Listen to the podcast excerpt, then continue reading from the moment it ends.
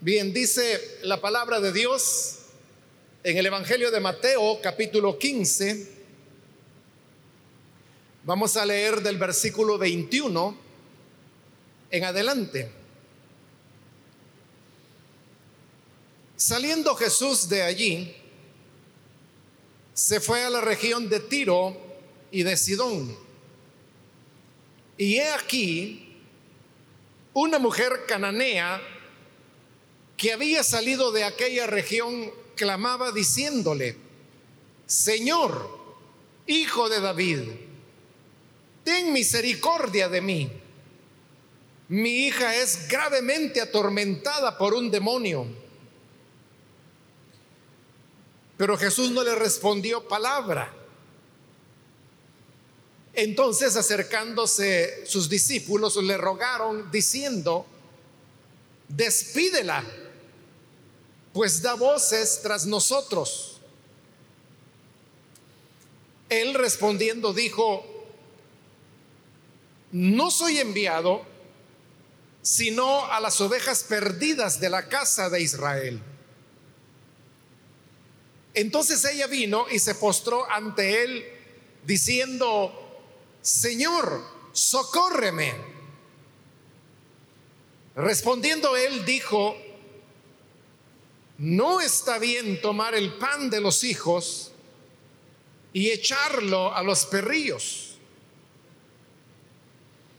Y ella dijo, sí, Señor pero aún los perrillos comen de las migajas que caen de la mesa de sus amos. Entonces respondiendo Jesús dijo, oh mujer, grande es tu fe, hágase contigo como quieres. Y su hija fue sanada desde aquella hora.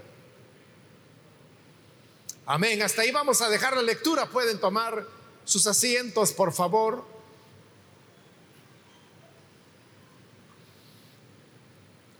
El relato que acabamos de leer nos habla de cómo Jesús fue a la región de Tiro y de Sidón. Esto quedaba al norte de Israel y era un territorio fronterizo en una época cuando las fronteras no estaban tan claramente delimitadas como sucede hoy en día.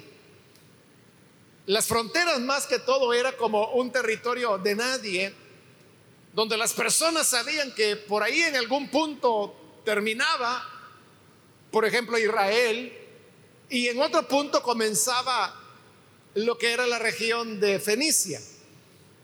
Pero exactamente decir, estamos en tal lugar o en tal otro, en ese, en ese lugar, pues era difícil.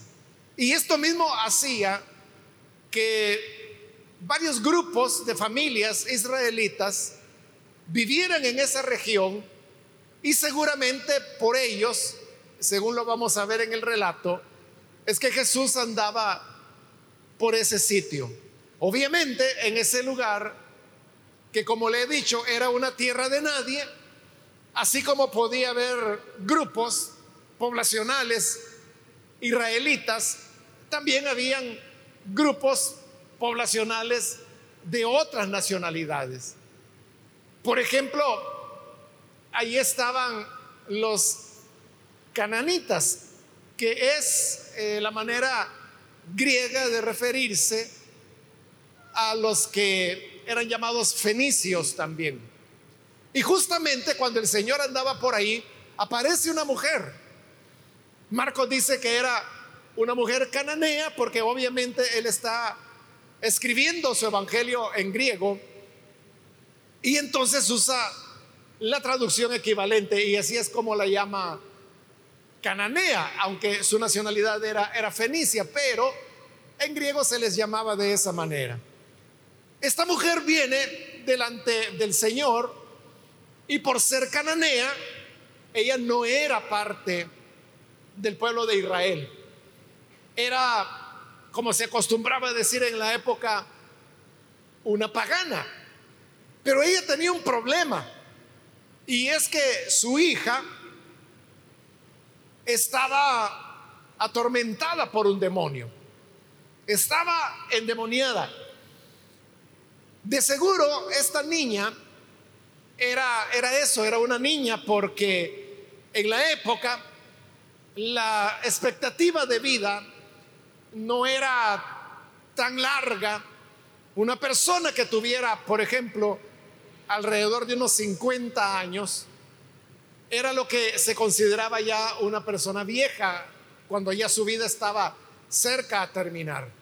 Más o menos esa es la edad que, por ejemplo, Pablo o Pedro tenían cuando ellos escribían sus cartas y decían que eran ya, ya viejos, como cuando Pablo escribe su carta a Filemón y él se presenta como viejo, o sea, Pablo no tenía más que unos 50 años de edad en ese momento, lo cual para nosotros no es ser viejo.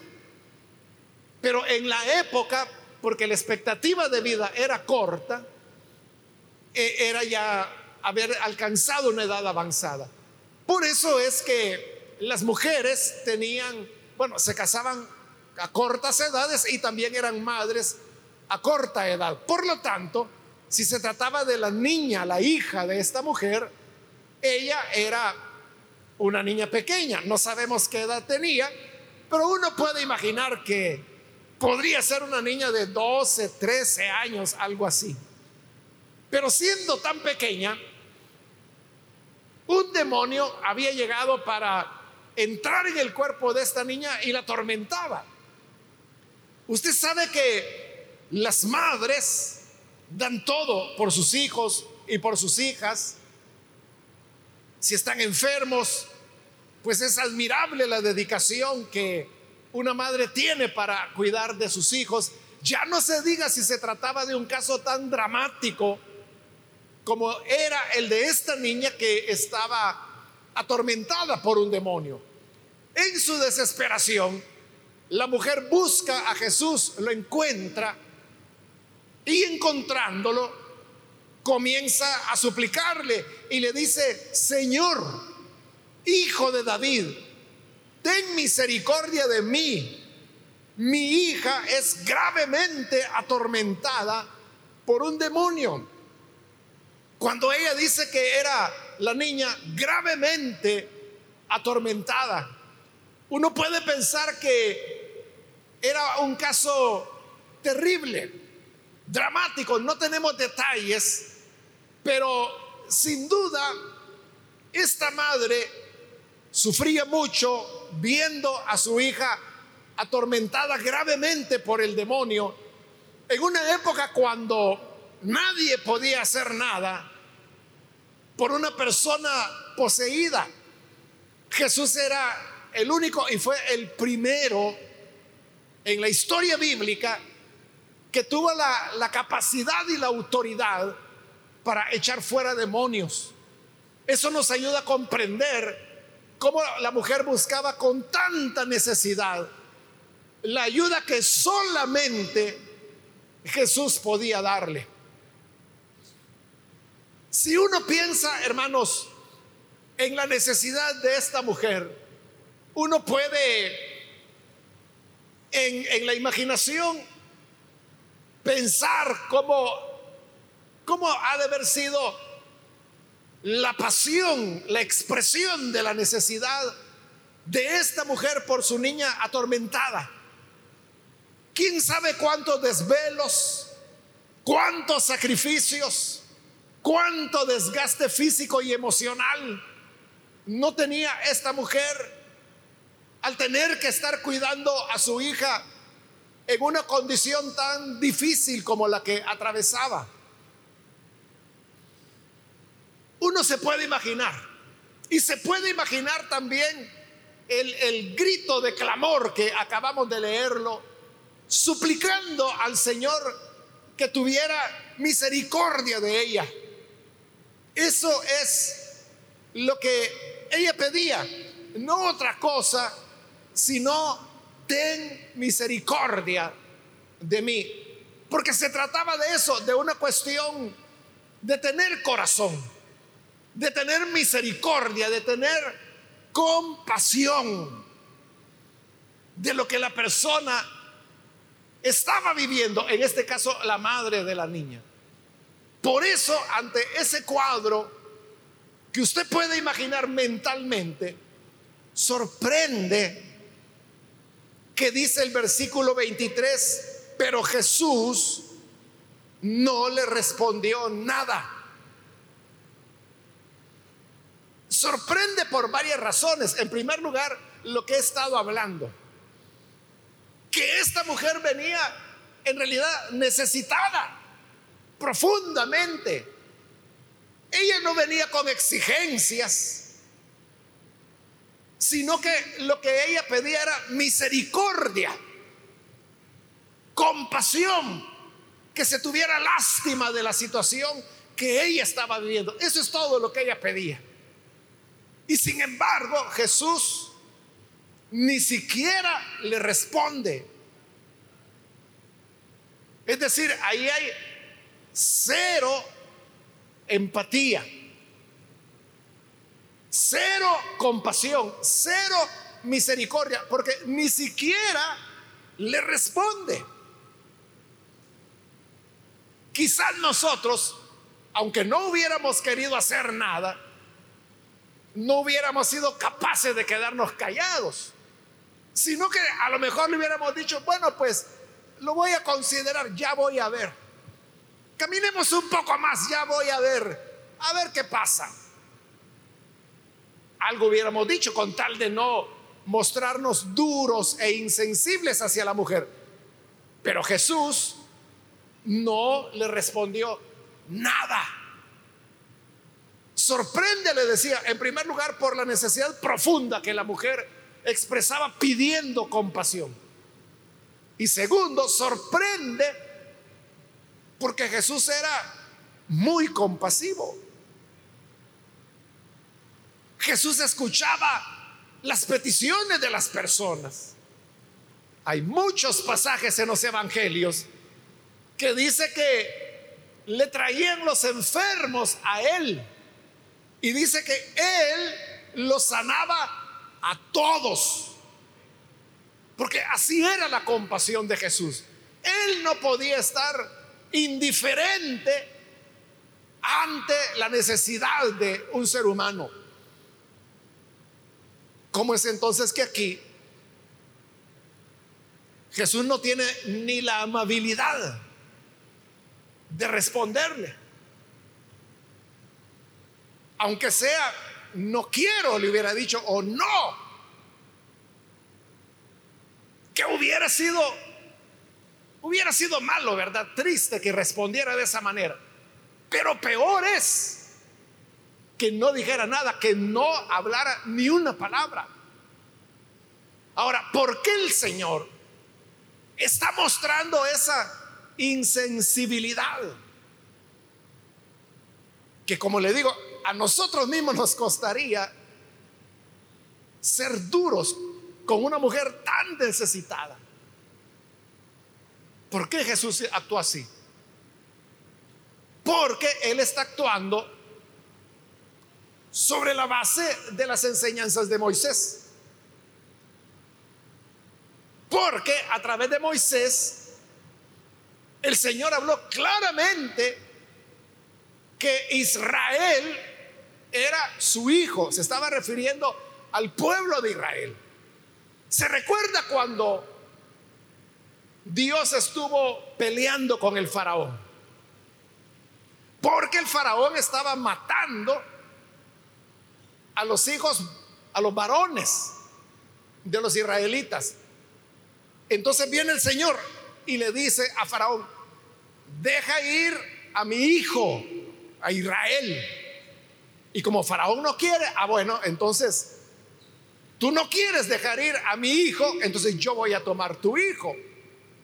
Y ahí es cuando viene la, la plaga en la noche de la Pascua y todos los primogénitos de los egipcios, de seres humanos y de animales, murieron esa noche.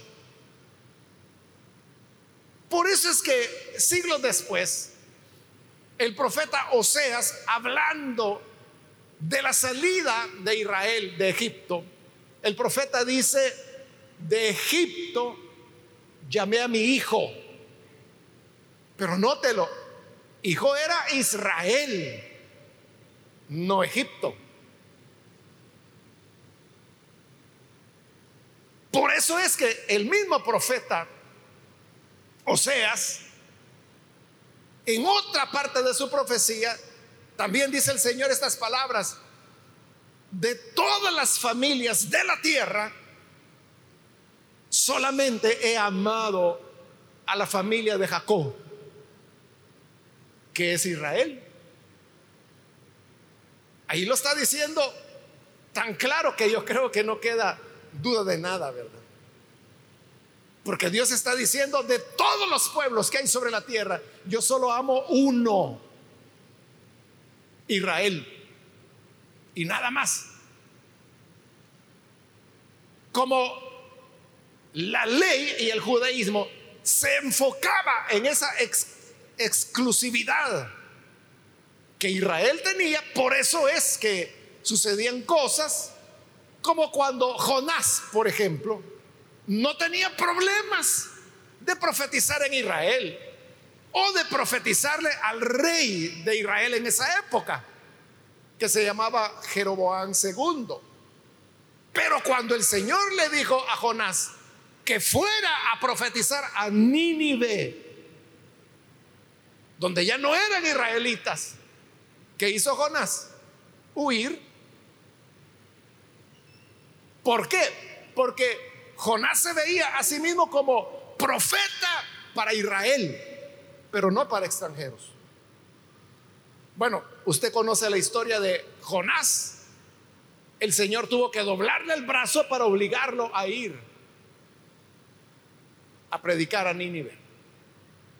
Por eso es que cuando Jesús inicia su ministerio, en este Evangelio de Mateo, Jesús ha tenido una insistencia que Él ha venido por Israel y por nadie más. Unos capítulos antes de este 10 que está, o del 15 más bien, que estamos considerando, en el capítulo 10, ahí tenemos la historia de cuando Jesús envía los 12 a predicar. Pero vea las instrucciones que les da. Dice Mateo 10, 5. A estos doce envió Jesús y les dio instrucciones diciendo, oiga las instrucciones, por camino de gentiles no vayáis.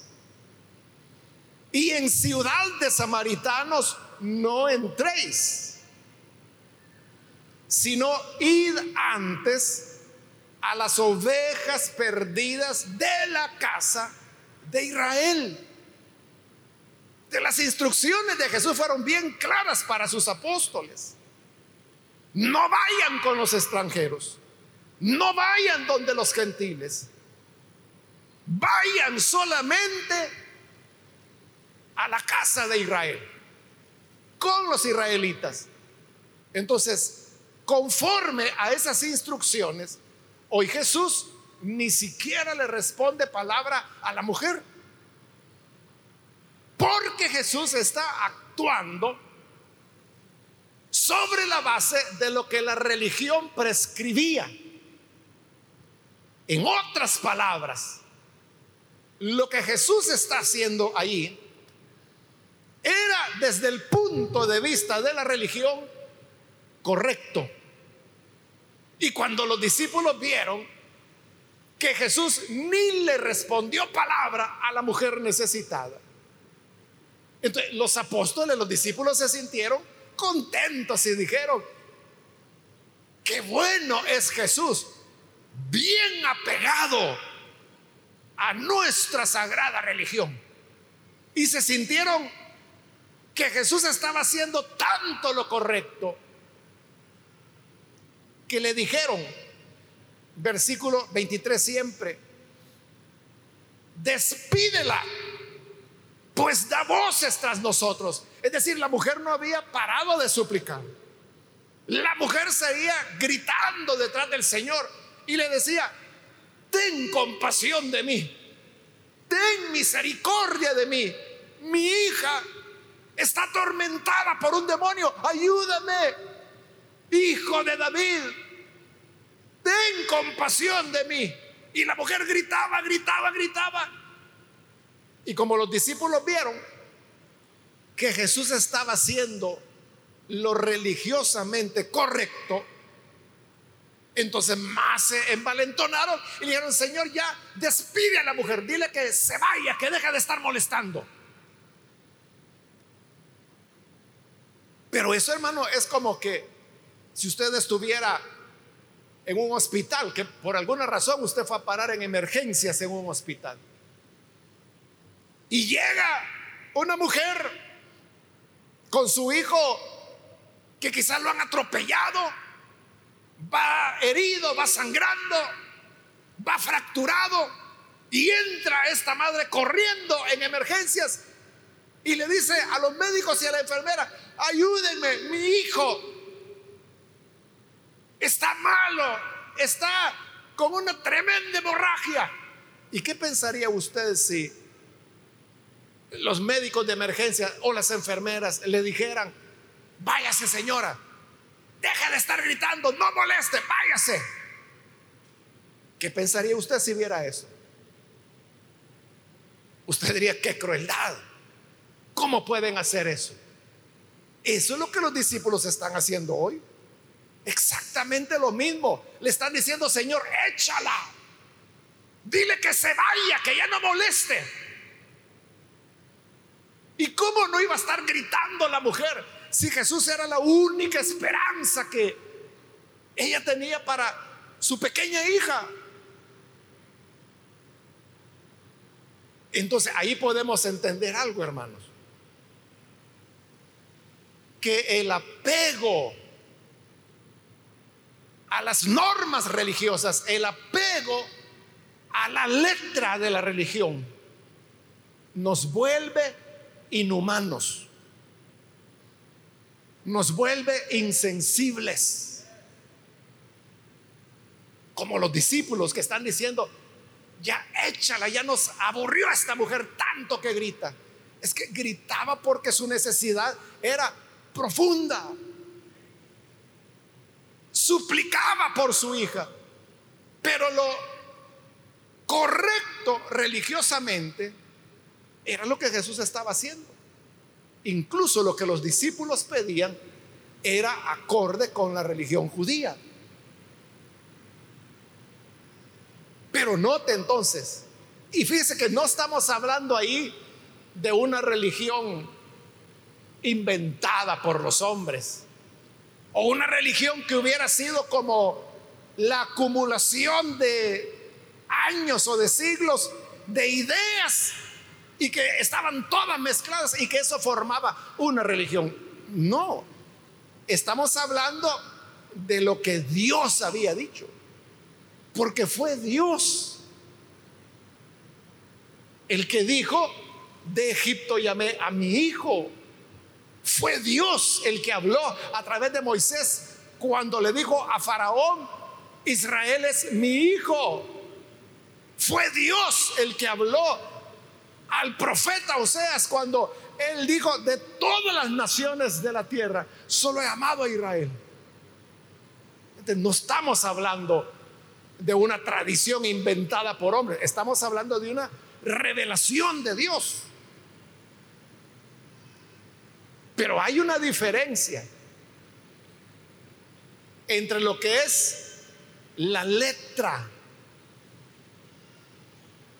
de algo, de una religión, de una norma.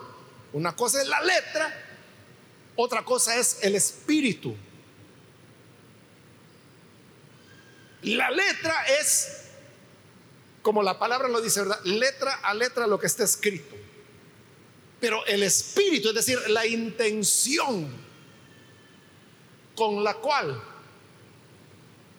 se dio esa norma, esa letra, puede ser mucho más amplio que lo que la letra indica.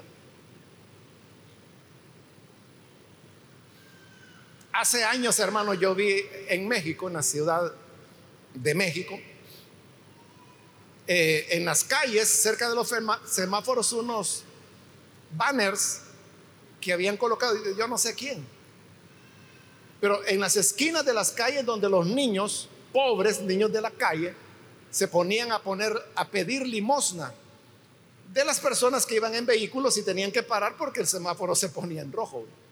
Pero estos banners arriba de estos postes donde estaban los semáforos decían esto: cuando le das a un niño de la calle, lo dejas en la calle. Entonces vea, si uno lee eso, lee la letra, ¿qué dice la letra de lo que ese banner? Le estoy hablando de hace años, me imagino que ya no han de estar en México, pero hace años yo lo vi. Entonces, ¿qué dice la letra? Si le das, obviamente está hablando de dinero, si le das a un niño de la calle, lo dejas en la calle. ¿Qué es lo que está diciendo? Que no hay que darle a los niños que están ahí pidiendo. Y usted puede decir, pero, mire qué malo. Pobrecitos los niños. Quizás no han comido. Quizás no han desayunado. Y ahí dice que no le dé nada. Eso dice la letra. Pero ¿con qué espíritu fue hecha esa norma? ¿Cuál es el espíritu? Si usted lo piensa un poquito, ya, ya podrá tener una idea, ¿verdad? Que es una gran verdad lo que está diciendo ahí. Si tú le das a un niño de la calle, lo dejas en la calle. ¿Por qué? Porque tú estás alimentando el ciclo que hace que los niños estén en la calle. Ve, hermanos, no hay sector más difícil de trabajar que los niños de la calle. Porque ellos no quieren salir de la calle. Y se lo digo porque en el pasado, aquí en la iglesia, hemos hecho esfuerzos por ayudar a los niños de la calle, por sacar, porque uno tiene esa idea, ¿verdad? Uno dice, bueno, estos niños no tienen dónde vivir, duermen en la calle, y es cierto. Y no solo hay niños, hay niñas. Y muchas veces los golpean, los maltratan, abusan de ellos físicamente, sexualmente. Entonces uno pensaría, estos niños lo que quieren es una oportunidad de salir de la calle. Entonces la iglesia lo hizo por un buen tiempo. Tomaba a los niños y le decía, bueno, bueno, vente, habían hermanos, hermanas de gran corazón que decían, no, a mí dame un niño, yo lo voy a recibir en la casa. Llegaban a la casa, se bañaban, le daban ropa, ahí tenían una cama donde dormir, después de dormir en la calle, ¿verdad? Tenían comida caliente y a tiempo, o sea, todo lo que un niño necesita. Pero ¿sabe qué ocurría? No aguantaban dos, tres días viviendo en una casa. A la primera oportunidad se escapaban. ¿Y a dónde los encontraba usted? En la calle de nuevo. ¿Por qué? Porque en la calle ellos no tienen responsabilidad. En la calle van a sobrevivir. ¿Y cómo van a sobrevivir? No digo que se dan las grandes comidas o que tienen para comprarse zapatos y ropa, porque no es así. Pero saben que con un rato que estén en el semáforo, ya van a tener para comprar comida y para comprar la pega. Entonces, ¿cuál es el espíritu de esa norma que parece cruel, verdad? El espíritu es cortar el mecanismo que mantiene a los niños en la calle para poderlos sacar de ahí. Porque el día que ellos no reciban nada y no puedan comprar ni pega, ni comida, ni nada, porque nadie les da nada, ese día sí van a aceptar cualquier otra opción. Ese es un ejemplo, mire, entre lo que dice la letra de una ley y la intención, el espíritu con la cual esa norma fue dada. Lo mismo ocurrió en Israel. No era el objeto de Dios decir, Israel es el único pueblo y yo no voy a querer a nadie más. A ellos los amo y a nadie más. No era ese. El mensaje es, yo amo a Israel. Israel es mi hijo. Y a través de Israel yo quiero amar a todas las naciones y que todas sean mis hijas. Ese era el espíritu. Pero cuando uno es religioso, uno no piensa en el espíritu. uno se apega a la letra. Y cuando uno se apega a la letra, uno se vuelve insensible, se vuelve cruel con las necesidades de las personas. Los fariseos, hermano, uno los puede acusar de todo lo que Jesús los acusó, que eran hipócritas, que eran serpientes, hijos de serpientes, todo eso les dijo Jesús y Juan el Bautista. Pero sabe algo que tenían los fariseos. Cumplían letra a letra la ley, como ellos la entendían. Pero eran apegados totalmente a su religión. Fueron tan obedientes a su religión que mataron al Hijo de Dios por obediencia a su religión. Lo mismo está haciendo Jesús ahora y sus discípulos. Entonces cuando ellos le dicen, échala, despídela, viene Jesús y dice en el versículo 24, no soy enviado sino a las ovejas perdidas de la casa de Israel. Es decir, si usted todavía tenía dudas de por qué Jesús ni le contestó a la mujer, aquí ya no quedan dudas con lo que Jesús dice es que a mí no me han enviado sino a Israel. Así como Él envió a los doce y le dijo, no vayan con gentiles, no entren a regiones de samaritanos, vayan a Israel. Lo mismo está diciendo. Yo he sido enviado para Israel y no para otros pueblos. Esa es una declaración ortodoxa de la religión del judaísmo. Es una declaración correcta religiosamente. Pero entonces viene la mujer. Y cuando oye que Jesús ha dicho, no vine por las cananeas, vine por las israelitas, entonces la mujer corre y se le tira enfrente para que ya Jesús no pueda caminar. Versículo 25, ella vino y se postró ante él, diciendo, Señor, socórreme. Quizá ya no tenía aliento para continuarle diciendo, mi hija está atormentada. Solo le bastó el aliento para decirle, Señor, socórreme, tirada delante de él. Y como ahora Jesús ya no podía caminar porque la mujer estaba tirada delante de él, por primera vez Jesús le responde. Pero mire qué respuesta. Versículo 26. Respondiendo él dijo, no está bien tomar el pan de los hijos y echarlo a los perrillos. Realmente la, la expresión perrillo es una... Los traductores trataron de suavizar. Jesús lo que dijo es, no está bien tomar el pan de los hijos y darlo a los perros, por una sesión, una razón muy sencilla. Y es que recuerde que Jesús hablaba arameo, y el arameo no tiene diminutivo para perro, solo es perro y nada más.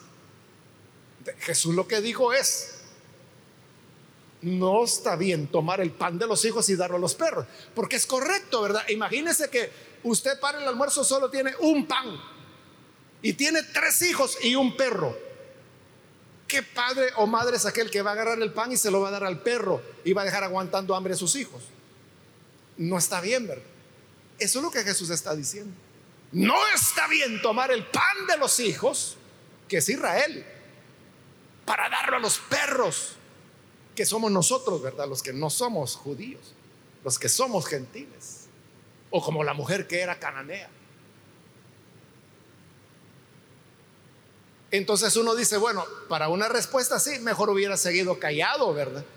Porque casi es una ofensa. No casi, era una ofensa. La que Jesús le estaba diciendo a la mujer, no voy a tomar el pan de los hijos. Lo que tú me pides, que es misericordia, ese es pan para mis hijos, para los israelitas, no para los perros.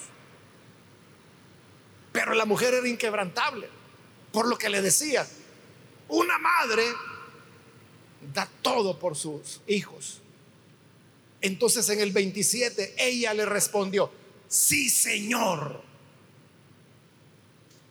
Pero aún los perros comen de las migajas que caen de la mesa de sus amos. Yo no te estoy pidiendo, Señor, que le niegues el pan a tus hijos. Y menos para dárselo a un perro, porque sé que me ves como un perro.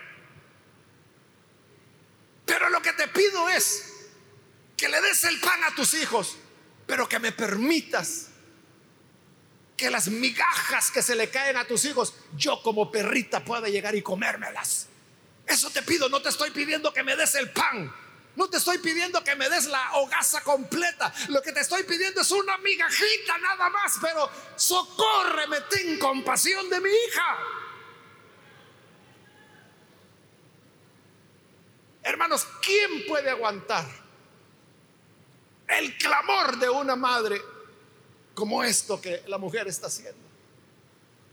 Solo una migaja, solo lo que te sobre el desperdicio, lo que tus hijos botan al suelo. Permíteme llegar a lamerlo porque no pido nada más. Y cuando Jesús oye esto, le dice, versículo 28, oh mujer, grande es tu fe.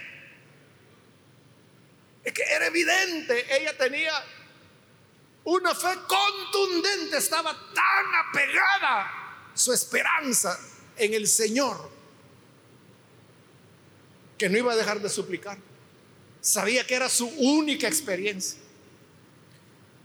Cuando Jesús no le respondió ni una palabra, cualquier hermano que no tuviera una necesidad real hubiera dicho, ve, qué orgulloso. Ah, para eso yo tengo quien me oiga por allá, ay, quédate con tu orgullo y con tu gente, creído.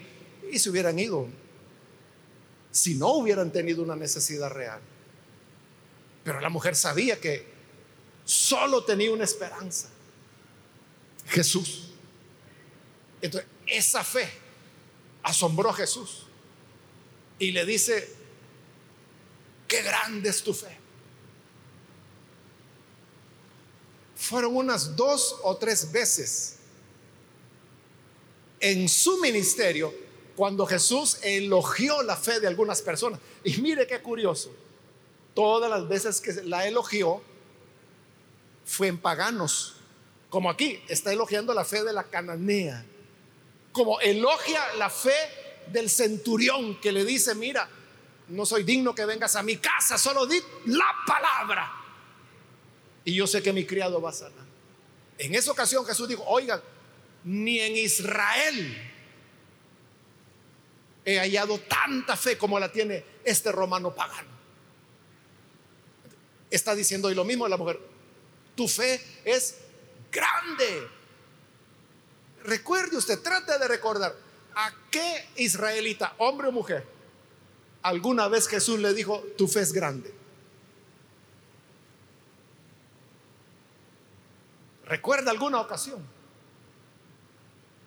Si no recuerda, no se preocupe porque no hubo ni una ocasión en que eso ocurriera. Nunca. Jesús encontró en Israel una fe que él dijera, qué grande es.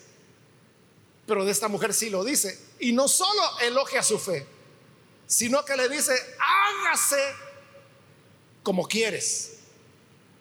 Y termina el relato diciendo que en esa misma hora su niña quedó liberada.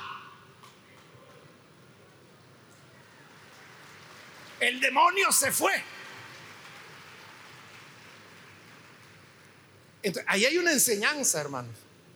Porque fíjese, mientras Jesús estuvo actuando de acuerdo a la norma de la religión, fue insensible, indiferente, frío, irrespetuoso con la mujer. Pero hoy, que Él ha tenido compasión de la mujer, se ha dado cuenta y reconoce que esta mujer tiene una verdadera fe, le da el pan de los hijos y con eso rompe la norma de la religión, pero resolvió una necesidad. Entonces yo le pregunto, ¿cuándo el Padre, Dios el Padre, estaba más contento? Cuando Jesús se mostró duro con la mujer e indiferente a su necesidad, o cuando tuvo misericordia de ella y la auxilió. ¿De qué se alegra más Dios? Esa pregunta es la que nosotros tenemos que hacernos. Porque muchas veces nosotros somos más religiosos que cristianos. Entonces, siendo religiosos, decimos, no hay que meterse con los paganos. Hoy, hermanos, que asesinaron a nuestro hermano pastor, hermano Ricardo, allá en Apopa, bueno, yo publiqué un artículo que está ahí en las redes, ¿verdad? Y como las personas pueden poner sus comentarios, pues un hermano, porque era un hombre, eh, puso un comentario donde decía, no, decía ya la iglesia ya no tiene que estar yendo a lugares como Apopa, Soyapango, San Martín, porque esos lugares, dice, están perdidos. Allí esa gente no tiene remedio. La iglesia debería mejor enfocarse a otras personas porque hay una maldición en esos municipios y ya no hay que ir ahí porque eso es arriesgarse por gusto. Obviamente, el hermano que escribía ese comentario no vive, ¿verdad? Ni, en Soyapango, ni en, ni en San Martín, ni en Apopa, ¿verdad? Que son los lugares donde dice él que la iglesia no tiene que ir. Pero si la iglesia no tiene que ir a Soyapango, tenemos que irnos de aquí, hermanos, porque aquí es Soyapango, ¿verdad? Bueno, yo oculté ese comentario, ¿verdad? Porque es tan desatinado que eh, lo oculté para que la demás gente no lo pueda leer. Pero este hermano quizás no ha leído, o tal vez sí ha leído y no se acuerda, que Jesús dijo, no es el sano el que necesita el médico, es el enfermo. Y yo no he venido a buscar justos, sino pecadores. Entonces, ¿cuál es la misión de la iglesia? ¿Dónde tiene que estar? Precisamente donde hay más necesidad. y, lo más paradójico, lo más paradójico, fíjese, es que ya casi al final del comentario, que era algo largo, el hermano decía, es que este es un problema espiritual, decía él. Mire qué contradicción. O sea, no hay duda, ¿verdad?, que es un problema espiritual. Pero mire qué contradicción. Él dice, ahí el problema es espiritual y está diciendo que la iglesia no tiene que ir ahí. Entonces, ¿quién va a resolver el problema espiritual? Cuando uno se vuelve apegado a la norma, se vuelve religioso o apegado al sentido común, olvida lo principal que Dios quiere, la compasión y la misericordia. Que Dios nos ayude, hermanos, para que nosotros no vayamos a ser religiosos. Fíjese que todas las normas que las religiones elaboran, cuando fueron elaboradas, tuvieron algún, alguna buena intención. El propósito es que con el tiempo, esas normas, la gente le da más valor que la misma Biblia. Y ahí es cuando, ahí es cuando caemos en un fariseísmo. Ahí es cuando nos volvemos fariseos. Pero nunca olvidemos que sobre todas las cosas, en primer lugar, tiene que estar el amor a Dios y al prójimo, la misericordia hacia el necesitado, la compasión para los sufrientes. Mientras estemos ahí, estaremos exactamente en el centro del corazón y de la voluntad de Dios. Así es, hermanos.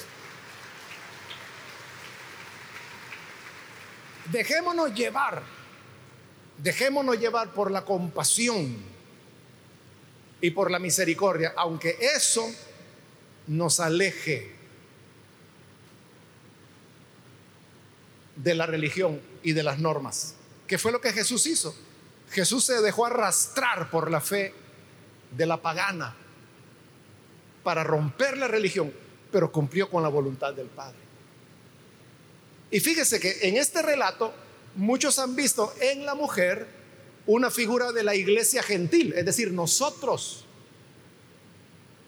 nosotros no tuviéramos a Jesús, ni la salvación, ni el perdón, ni la vida eterna, ni el Espíritu Santo, si no fuera porque Jesús y sus primeros, los primeros creyentes, la iglesia primitiva, como la llamamos, rompió la norma religiosa. Entonces, muchas veces las normas religiosas no nos acercan a Dios, nos alejan de Él, nos hacen crueles, inhumanos. Pero el amor y la misericordia, la compasión hacia los necesitados, siempre nos acercarán a Dios. Vamos a cerrar nuestros ojos y antes de orar yo quiero invitar, si hay con nosotros amigos o amigas que todavía no han recibido a Jesús, pero usted ha escuchado hoy la palabra de Dios, quiero invitarle para que usted reciba al Hijo de Dios en este momento y así usted pueda tener la vida nueva que Jesús viene para ofrecer. ¿Hay alguna persona que necesita entregarse al Hijo de Dios?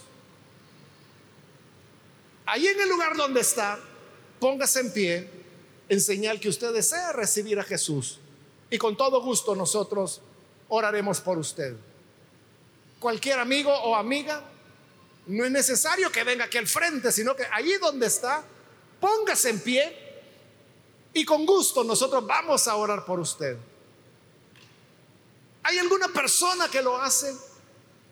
¿Algún amigo o amiga? Póngase en pie. Hoy es el día para que pueda recibir vida, salvación y esa dosis de compasión y misericordia que Jesús tiene para sus hijos. Hay alguien que lo hace, póngase en pie. Venga. O si hay algún hermano o hermana que se ha alejado del Señor, pero hoy necesita reconciliarse, puede ponerse en pie también. Hágalo en este momento para que oremos por usted. Muy bien, aquí hay una persona, Dios la bendiga. Alguien más que lo hace puede ponerse en pie. Queremos orar por usted. Otra persona puede ponerse en pie en este momento. Solo le voy a pedir que lo haga ahora mismo, porque voy a terminar y vamos a orar. Pero si hay alguien más que es primera vez que viene el Señor, o si es un reconcilio, Póngase en pie y vamos a orar.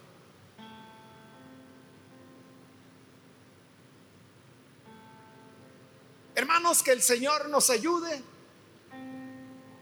para que seamos más fieles a Dios que a la religión.